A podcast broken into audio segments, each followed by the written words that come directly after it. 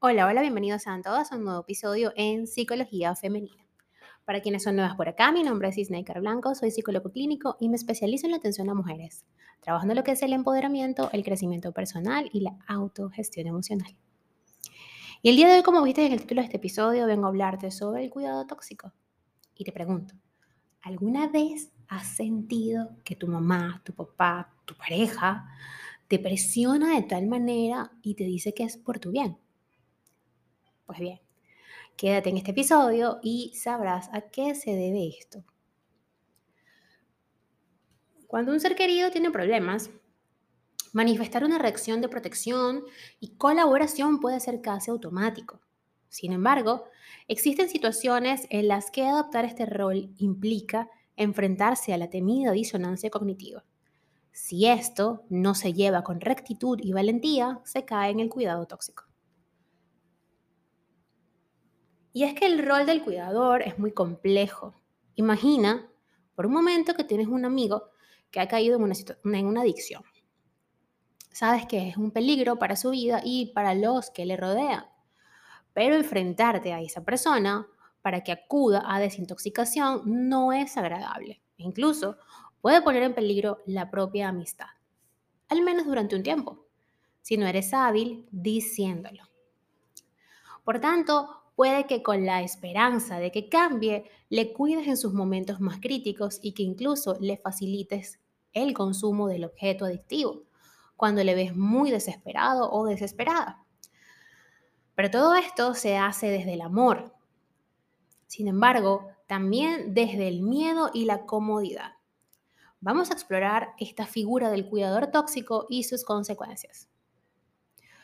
Las personas conocidas coloquialmente como cuidadoras son aquellas que siempre están disponibles para quien le necesite y que muchas veces dejan de lado sus propias necesidades para atender a los demás. Esto que llega a ser perjudicial para quien se dedica a los demás se recibe, lógicamente, con mucho entusiasmo por aquellos que reciben la ayuda. Sin embargo, y como les decía anteriormente, ser una persona dada al otro es una gran virtud, pero también algo que necesita de una gestión inteligente. Muchas veces cuidar a los demás para, o pasa, mejor dicho, por enfrentarse a esas personas. Hilar discursos con un contenido que no quieren oír e incluso tomar acciones legales en casos extremos. Es por todo lo anterior que una persona cuidadora se enfrenta a una gran carga emocional cuando trata de ayudar a alguien. Por lo general, las expectativas sobre ellos suelen ser altas y esto, sumado a todo lo demás, hace que a veces elijan caminos que perjudican a quien necesita ayuda y a ellos mismos. Al final, esta situación se traduce en conductas dañinas, como permitir acciones autodestructivas, fomentar formas de pensamiento perjudiciales o proporcionar medios para seguir empeorando. Vamos a ver a continuación en este episodio cómo reconocer a quienes dan cuidados tóxicos. A pesar de que se hace desde el más profundo cariño y la preocupación, las decisiones que, de quienes practican el cuidado tóxico están dirigidas por el miedo. En lugar de enfrentarse al problema en el que está metido su ser querido, fomenta sus conductas y eligen así su propia comodidad. Algunos de los comportamientos que se engloban en el cuidado tóxico sería mentir. El cuidador tóxico suele decir mentiras para proteger a su ser querido de las consecuencias y sus propios actos. También está el hecho de evadir la confrontación. Aunque la conducta de su ser querido sea claramente perjudicial, el cuidador o la cuidadora evita enfrentarse al cuidado o a la cuidada. Normalmente aquí actúan las ideas de que no podrá ayudarles si se aleja, por lo que el conflicto parece una mala forma de abordar el problema. También suelen habilitar eh, pasiva o activamente las conductas destructivas. Aquí en este apartado se engloba tanto la permisividad como las malas decisiones para facilitar, o cómo facilitar, mejor dicho, que las situaciones negativas sigan dándose.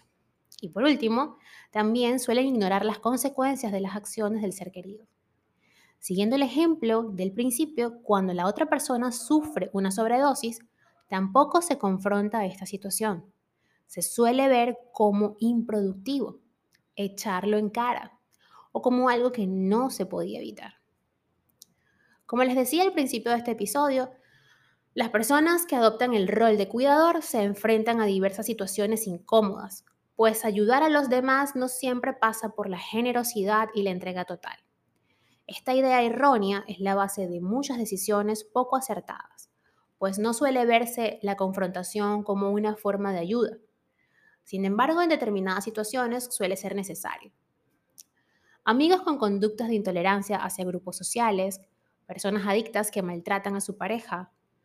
Todo ello son ejemplos de conductas que no se deberían tolerar en un ser querido, no solo por ellos mismos, sino por los demás. No se deberían tolerar comportamientos machistas en un amigo que tiene un trauma de una relación pasada, por ejemplo, sino ayudarle a superarlo y deconstruir sus prejuicios. Muchas veces el cuidador necesita ayuda externa para llevar mejor estas situaciones y enfrentarse a ellas de forma efectiva y sana. Para ello les recomiendo que en lugar de apoyar malas decisiones, refuercen las acciones que se orientan al crecimiento. Apoyen estos pasos, incluso en épocas complicadas. También es prudente señalar los comportamientos destructivos y no admitir que el otro los relativice o trate de normalizarlos. No tolerar faltas de respeto hacia el propio cuidador o hacia los demás. Expresar cariño incondicional y sin segundas intenciones. Ejercer el autocuidado y ponerlo como prioridad cuando sea necesario. Probablemente el consejo más duro de ofrecer y de aceptar es el de saber cuándo rendirse. Muchas veces se hace responsable o se hacen responsables de objetivos que no saben cómo alcanzar. Casos en los que es necesaria la ayuda profesional. En aquellos casos en los que toda ayuda es insuficiente y el ser querido no tiene intenciones de cambiar, quizás lo mejor que podemos hacer es alejarnos y que esa persona decida en su momento oportuno trabajar por sí mismo. Hasta acá el episodio de hoy, espero que lo hayas disfrutado y si ha sido así, por favor déjamelo saber a través de mis redes sociales, en Instagram, Twitter, Clubhouse y Twitch como Psiqueplenitud 11, en Patreon como Psiqueplenitud y en TikTok como Snaker Blanco Psicóloga. Un fuerte abrazo y que tengan todas y todos un feliz inicio de semana y un hermoso lunes.